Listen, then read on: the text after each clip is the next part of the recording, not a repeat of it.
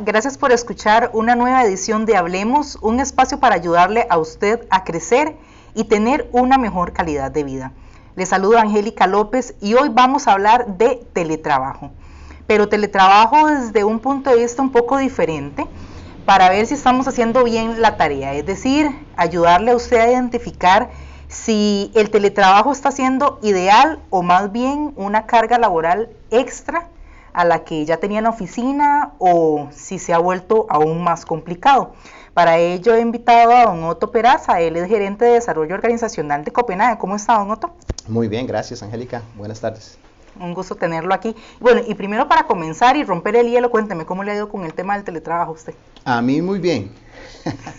Al principio eh, creo que para todos fue un reto, este, sobre todo porque estamos en un ambiente en que el teletrabajo fue forzado por la realidad de la pandemia. Entonces hubo que eh, atender de forma extraordinaria algunos temas y en particular creo que todos eh, caímos al principio en un exceso de reuniones virtuales una tras otra que generó un, agotamiento no conocido, exactamente pero ya, ya ajustado mejor.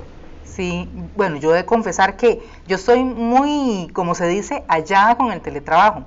Me ha gustado, eh, al principio sí, como dice usted, digamos, por ejemplo, tal vez el primer mes, a mí lo que me costó sobre todo fue em, establecerme una rutina y no brincarme las horas de comida. Digamos, cuando yo me daba cuenta, había desayunado tarde, no había almorzado, había pegado el almuerzo con la cena, era un desorden aquello y hasta que me enfermé.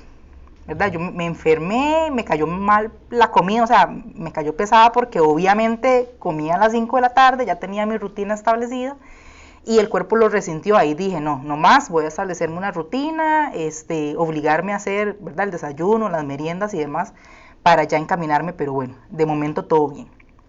Este, entonces, don Otto, si quiere comenzamos por explicar a la gente o más bien comentar, bueno, cómo podemos nosotros establecer una normalidad y llevar esto de manera correcta, porque ha habido como mucho, tal vez malas prácticas que teníamos en la oficina y que las trasladamos a la casa.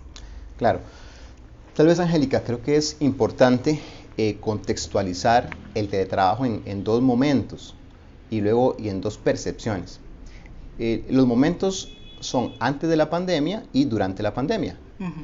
Y de ahí se derivan las dos concepciones también del teletrabajo para las personas que estaban acostumbradas a trabajar en, un ambiente de oficina, el teletrabajo antes de la pandemia se percibía como un beneficio, como algo bueno. Lo cual no deja de ser cierto en, alguna forma, porque el teletrabajo como modalidad, decía que el teletrabajo eh, es una modalidad. La otra modalidad es trabajo en el sitio donde uno pues tiene su, que sucede, por decirlo de alguna forma. Teletrabajo es trabajo a distancia y puedes hacerlo desde tu casa o desde un restaurante o desde la playa, Es trabajo a distancia. El tema es que antes de la pandemia, el teletrabajo se veía como un beneficio, como algo deseable. ¿Por qué? Porque suponía una serie de beneficios que son objetivos, como por ejemplo eh, ahorro en el, traslado, en transporte, no solo en tiempo, sino en dinero, ¿verdad? sea porque viajas en transporte público o en gasolina.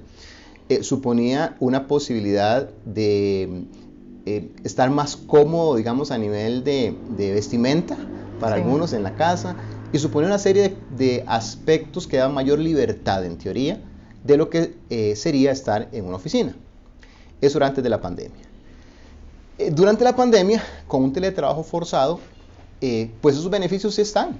La gente no se desplaza, ahorra en combustible, ahorra en alimento, en teoría eh, gasta menos tiempo o gasta, no gasta tiempo en traslados, pero la realidad de la pandemia es que ya no solo era el teletrabajo, sino una condición de confinamiento en que estaba eh, la persona que trabajaba, si fuera, incluso si es una familia y la pareja ambos trabajaban, ahora los dos estaban en teletrabajo.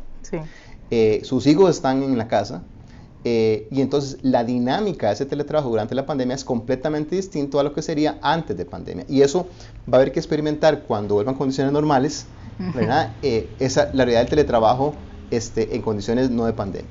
Digo esto porque eh, la experiencia de teletrabajo para muchos es durante la pandemia.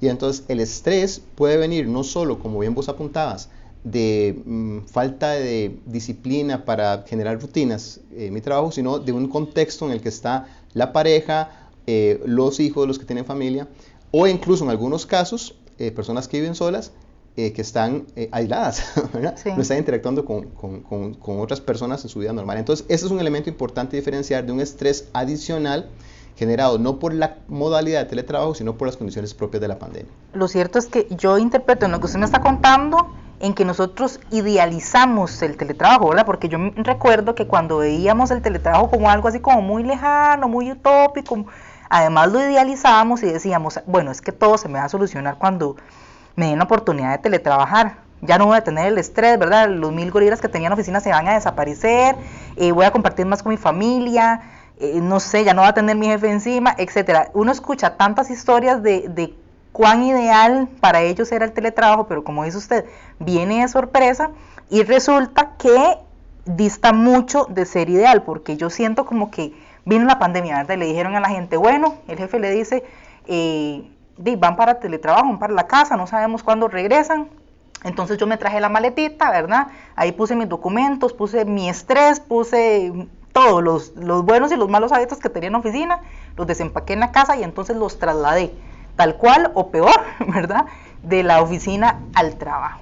Entonces vienen un montón de cosas de, este, si en la oficina, por ejemplo, me reunía demasiado, entonces en la casa también, pero de manera virtual. Y si, si en la oficina me brincaba los tiempos de comida porque tenía el entregable ya, eh, entonces en la casa también no sé, tantas cosas que la gente no ha logrado tal vez encaminar, ¿verdad? Y, ahí tal vez puede estar como el meollo del asunto. Claro, vamos a ver, si vos vas ahora a cualquier, eh, ¿qué? Eh, buscas en YouTube, en Google, buenas prácticas de teletrabajo, van a aparecer 50 tips y mil consejos y son básicos, establecer una rutina, eh, asegurar este, tiempos para cada una de las actividades, eh, distanciar las reuniones virtuales con 10 a 15 minutos para poder estirarse, eh, cuidar la ergonomía, o sea, la posición de uno al sentarse o al trabajar. Hay una serie de aspectos que están ahí como tips. Y todos son válidos, pero yo creo que eso tiene que ver, Angélica, más con algo que vos decías de una idealización del teletrabajo. Y realmente no se idealizaba el teletrabajo, se idealizaba la confianza y la libertad. ¿Por qué? Porque lo que anhelamos como trabajadores es que confíen en nosotros. Y una expresión concreta de la confianza es que no tiene que estar viéndome frente a la máquina para suponer que estoy trabajando. Entonces realmente lo que había detrás de esa idealización era un deseo de sentir que confían en mí y que yo puedo hacer mi trabajo aunque no tenga supervisión. Y eso es algo que las, las personas profesionales aspiramos. Todos nos, eh, queremos trabajar bajo un ambiente de libertad y confianza. Entonces digo eso porque la, la idealización más que, más que con el lugar físico era con un estado de relación con la empresa en que confían que yo voy a hacer las cosas. Entonces, esto, esto nos, nos pone en dos planos. Hay puestos teletrabajables que tienen que ejecutarse en un horario. Por ejemplo, eh, puestos de atención al cliente eh, en call center.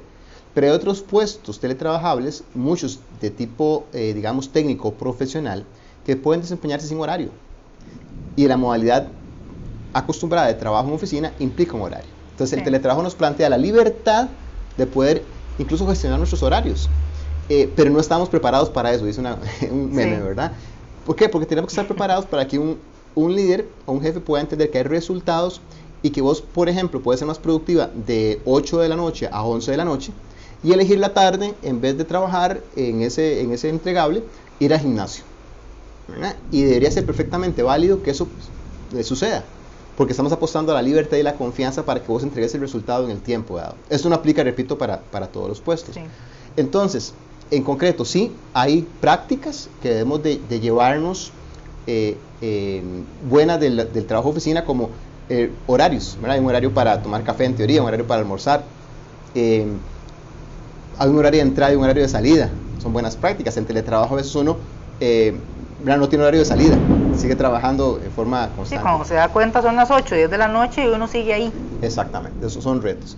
Pero digamos que a nivel práctico eh, sí nos plantea retos en materia de, bien lo dijiste vos, de establecer rutinas, de tener cuidados a la hora de programar reuniones en cuanto a cantidad y tiempo. No es lo mismo una reunión presencial en que hay más interacción humana que una reunión virtual. Entonces reducir las reuniones que antes eran de una hora, ahora deben de ser de media hora, ¿verdad? Lo sumo Y esto de manera, de alguna manera nos hace sentir más productivos también. Pero a tener más tiempo en teoría, ¿verdad? metes más reuniones, entonces es un ciclo. Y te saturas de, de reuniones, por ejemplo, que son muy cansadas al manejarlas virtualmente. Cuando estábamos planeando la conversación, comentábamos una diferencia entre el beneficio y la modalidad, ¿verdad? ¿Cómo le explicamos a la gente cuál es esa diferencia? Ajá. Muy bien. Sí, como, como hemos dicho, habíamos idealizado el teletrabajo porque se pensaba que era un beneficio. Eh, y puede ser que por esa idealización e, era, era real pensar en ese beneficio, repito, en términos muy prácticos como ahorrar tiempo en desplazamiento, este, eh, poder levantarse un poco más eh, tarde eventualmente o compartir con la familia algunas actividades como el almuerzo o, la cena incluso. Y esos son, digamos, los pro de una modalidad de teletrabajo. O sea, el teletrabajo es una modalidad, es un trabajo a distancia, como hay trabajo in sitio. Ambas modalidades tienen pros y tienen contras. Eh, el teletrabajo podemos buscarle contras.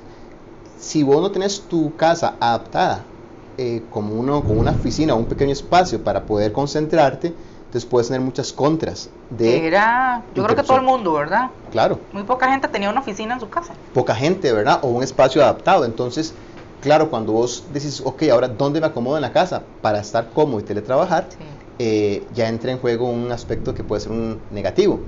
Eh, suponiendo que vos sos una persona sola, pues no hay mayor reto. Pero si tenés familia y supongamos que estás en condiciones normales, no de pandemia, que, pero los chicos llegan del, del, colegio a una hora, este, eh, puede ser que haya una demanda de tiempo en tiempo que no es laboral.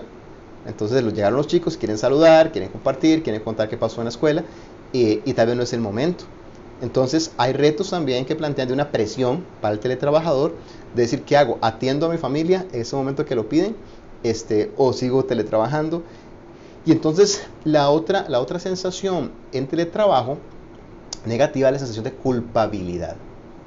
Por ejemplo, muchos eh, en esta nueva realidad de, teletrabajo en la pandemia, el sentimiento que oímos es de, culpabilidad si no estoy conectado en la máquina. Sí. ¿verdad? Porque asociamos también trabajo a, estar conectado en la máquina, revisando correos o, o, qué sé yo.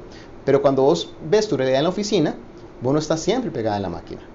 Te levantas, eh, servís un café, hablas con un compañero, te desplazas a otro lugar físico. Entonces, realmente, si uno compara el tiempo conectado en máquina, en trabajo en sitio contra teletrabajo, hay más gente pegada eh, en la máquina en teletrabajo. Y uno dice, ¿por qué? Si está en la realidad de la oficina. Sí. Porque hay un sentimiento de culpabilidad. Y ese sentimiento puede venir con no estoy siendo productivo.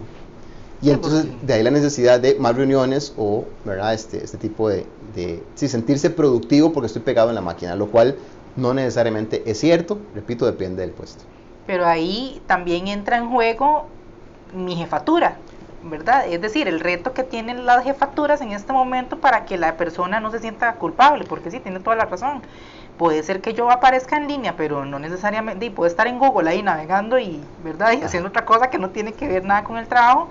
Y otra cosa muy diferente es que yo en realidad, en realidad esté trabajando en mis proyectos, bueno, y mi jefe se va a dar cuenta cuando le entregue el, trabajo o pasó la semana y no le entregué nada. Sí, entonces, Angélica, justamente, el, digamos, a ver, el reto es que esta modalidad de teletrabajo requiere una nueva forma de pensar tanto del teletrabajador como del jefe.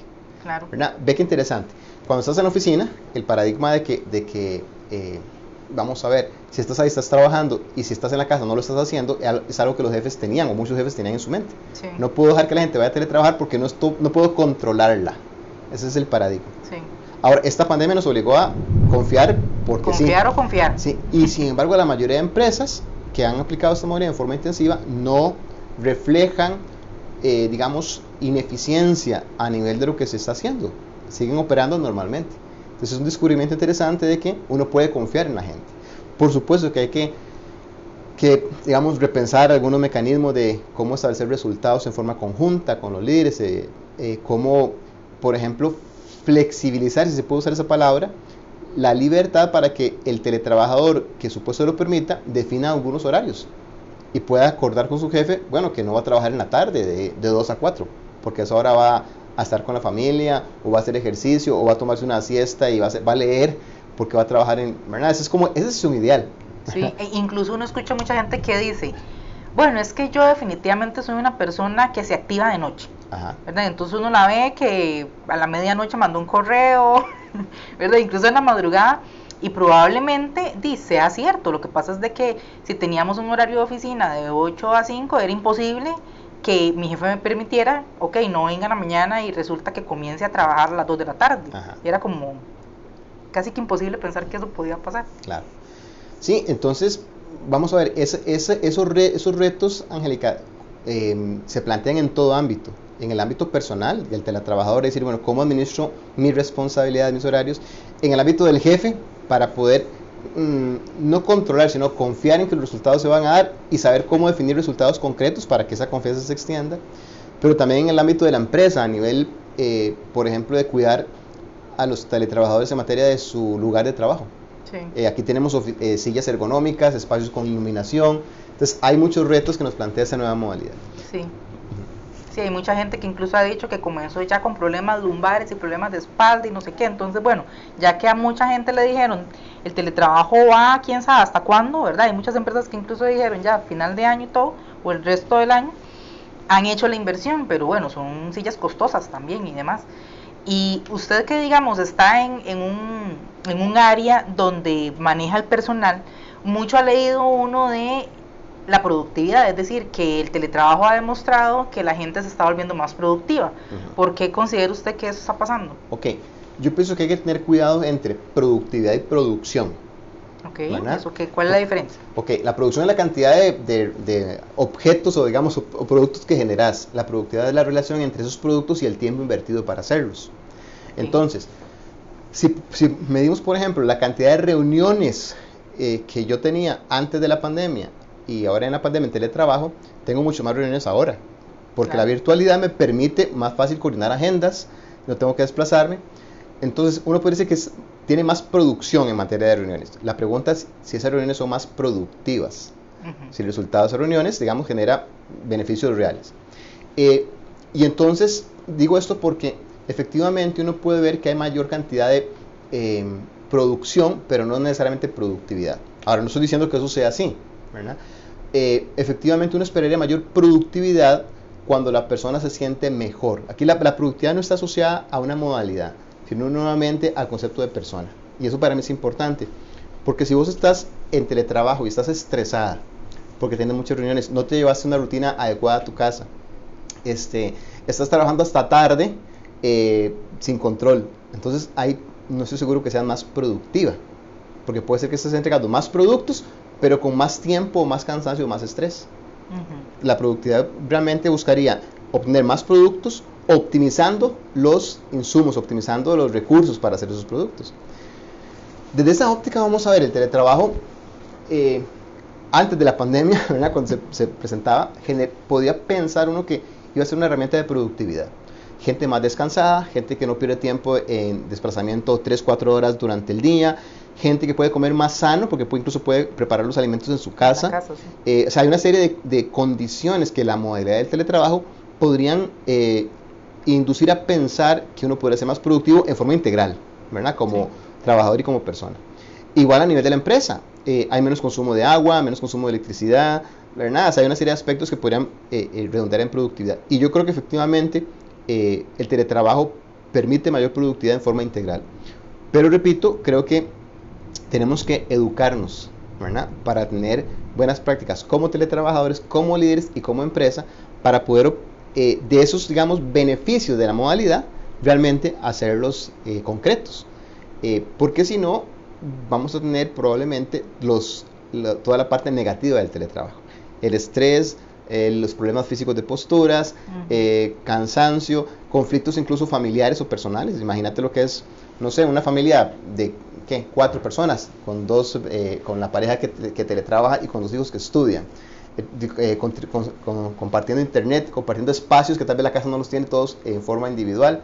Entonces, eso es un estrés, ¿verdad? Sí, claro. Que, que es este, que no es real en, en, digamos, en una normalidad sin pandemia. Entonces, esos son elementos que hay que considerar. Sí, no, y ahora que dice el tema del estrés y todo esto, nos hace caer a la parte mental de, de la gente. Es decir, hay como mucho, creo yo, zozobra de las personas y además de que todo lo que usted ha mencionado que puede generar estrés, tenemos el estrés de lo que está pasando en el país, ¿verdad? Eh, tengo miedo a enfermarme, eh, no puedo ni siquiera distraerme porque estoy restringido a salir, a comer o pasear o todo lo que sabemos.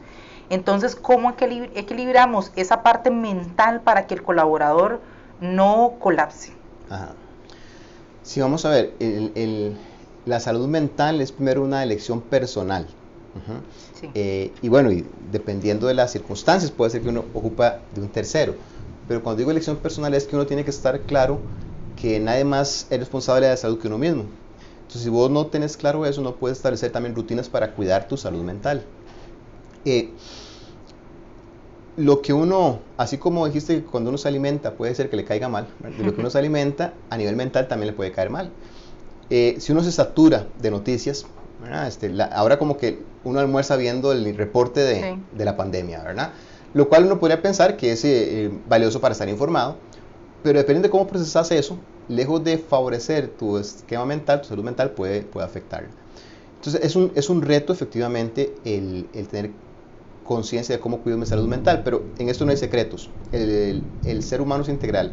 Hacer ejercicio, ¿verdad? hidratarse bien, porque la salud mental es el cerebro, y el cerebro es fundamentalmente es agua, como un 60% de agua. Es una buena hidratación, eh, dormir bien, eh, que ahora con el tema del confinamiento, entonces Netflix está haciendo, ¿verdad? Eh, un, un, negocio porque todo el mundo ve series, entonces puede ser que te extendas tus horas de despierto viendo series cuando deberías dormir bien. Entonces, aquí no hay, no hay ciencia oculta, es eh, ejercitarse en la medida de lo que se pueda, dormir bien, comer bien eh, y algo muy importante, establecer vínculos sociales con tu pequeña burbuja, pero aunque sea difícil a nivel virtual, el poder establecer rutinas, decir, bueno, voy a, voy a verme con mi familia los domingos, hacemos unas, para hablar 10, 15 minutos, aunque sea virtualmente, ese tipo de elementos ayudan a cuidar la salud mental. Nada más, ya para cerrar, me gustaría tal vez identificamos para decirle a la gente, ok, si usted identifica eh, tales alertas, o sea, cuáles son aquellos factores que me están encendiendo la luz de alarma de, ok, yo tengo que poner atención y estoy haciéndolo mal, tengo que corregir A, B y C, ¿qué sería? Ok, creo que vos mencionaste algunos. Primero a nivel físico, ¿verdad? A nivel físico, si uno no está durmiendo bien, si uno no está comiendo a, con ciertos horarios, exactamente, este, son, son eh, signos de alerta, ¿verdad? Este, eh, mal mala dormida, mala comida van a afectarte. A nivel mental, eh, es, muy difícil porque uno no puede autodiagnosticarse, pero cuando uno, se siente cansado mentalmente, uno dice, me siento cansado o me siento sobrecargado, los gorilas que vos decías, es, un símbolo que, que está pasando. cuando, cuando me siento culpable, ese, sentimiento de culpabilidad de que eh, no estoy conectado lo suficiente o, qué van a pensar si no estoy conectado, ese sentimiento de culpabilidad eh, puede tener un, símbolo también, un signo de, cuidado. Eh, a nivel físico también te decía el dolores, la parte de, ¿verdad? dolores en el cuello, en la espalda, en las manos, porque estoy manejando malas posiciones. A veces nos permitimos con una portátil trabajar desde un sofá y es, es posible, pero no cuatro horas, ¿verdad? Hay que estar buscando cambiar de posición. Entonces, a nivel físico eso, a nivel eh, mental, a nivel emocional, social emocional, si eh, puedes ver en tu semana y ves que tus únicas reuniones han sido de trabajo y que no has eh, compartido un café virtual con una amiga, con un amigo, que no has hecho una reunión virtual con tu familia, entonces esos signos, ¿verdad? A nivel físico, a nivel mental, a nivel emocional, hay que cuidarlos para poder entonces eh, sobre esas mismas tres áreas decir, bueno, ¿qué voy a hacer en lo físico? ¿Qué voy a hacer en lo mental, en lo emocional? ¿Y qué voy a hacer este, en la otra parte que dije? Ya se me fue. Yo estoy segura que la gente lo anotó muy bien. Qué bueno. No, no, agradecerle mucho. Yo creo que la gente, bueno, yo creo que todos, aquí estamos incluidos todos porque la mayoría de las personas estamos en teletrabajo y si no, en algún momento vamos a llegar a estarlo. Ya el, el gobierno prácticamente que no sabe, digamos, cuándo esto va a regresar a la normalidad, y no solamente Costa Rica, sino a nivel internacional. De hecho, ayer leía que Google le dijo a, sus empleados, hasta julio del 2021 van a retornar. Imagínense, o sea, ni siquiera cerca estamos como de, de pensar en regresar a la oficina de manera normal. Entonces es importante anotar todo lo que usted nos ha dicho el día de hoy para si se le encienden esas alarmas a la gente que nos está escuchando, hacer una corrección en el camino y no sentirse como que está sobrecargado porque hay que aprovechar más bien todas las bondades que ya se saben de sobremanera que tiene el teletrabajo y hacerlo entonces de una manera correcta para que pueda ser aprovechado como tiene que ser. Tal vez un último comentario, Angélica, y es, a mí me llama la atención esto de las fechas. Eh, y, bueno, en Copenhague hemos decidido no poner una fecha, decir vamos a volver en tal momento, pero para certidumbre de la gente dijimos, bueno, sí, hasta el 31 de diciembre nos mantenemos en esta modalidad. Para certidumbre de la gente, para que no esté preguntando cuándo volvemos y cuándo no volvemos. Pero lo cierto es que, desde mi óptica, eh, esta, esta pandemia nos ha probado que el teletrabajo es una modalidad perfectamente viable. Claro que sí. Y yo más bien casi que diría, no hay fecha de retorno, ¿verdad? Lo que debemos hacer es replantear la organización para que el teletrabajo sea una modalidad en que nos sintamos satisfechos. ¿verdad? Porque una empresa con una alta cultura de confianza podría perfectamente eh, decir, bueno, no vamos a volver a la normalidad antes, vamos a seguir teletrabajando. Probablemente hay que, hay que buscar un balance, ¿verdad? Porque las relaciones personales son importantes. Entonces no hablamos tal vez de un teletrabajo de cinco días, pero sí modalidades de 3-2, 3-3, ¿verdad? Dependiendo de, de la jornada laboral, para que tengamos tiempo de teletrabajo y tiempo en oficina de manera que podamos tener los beneficios de ambos, que sería el, lo ideal. Sí, porque uno necesita conversar con la gente. Así es. si no, entonces uno siente como que se va a volver loco. Bueno, don Otto, muchísimas gracias y gracias a los demás que nos están escuchando por este medio. Los esperamos en el siguiente podcast. Hasta luego. Hasta luego.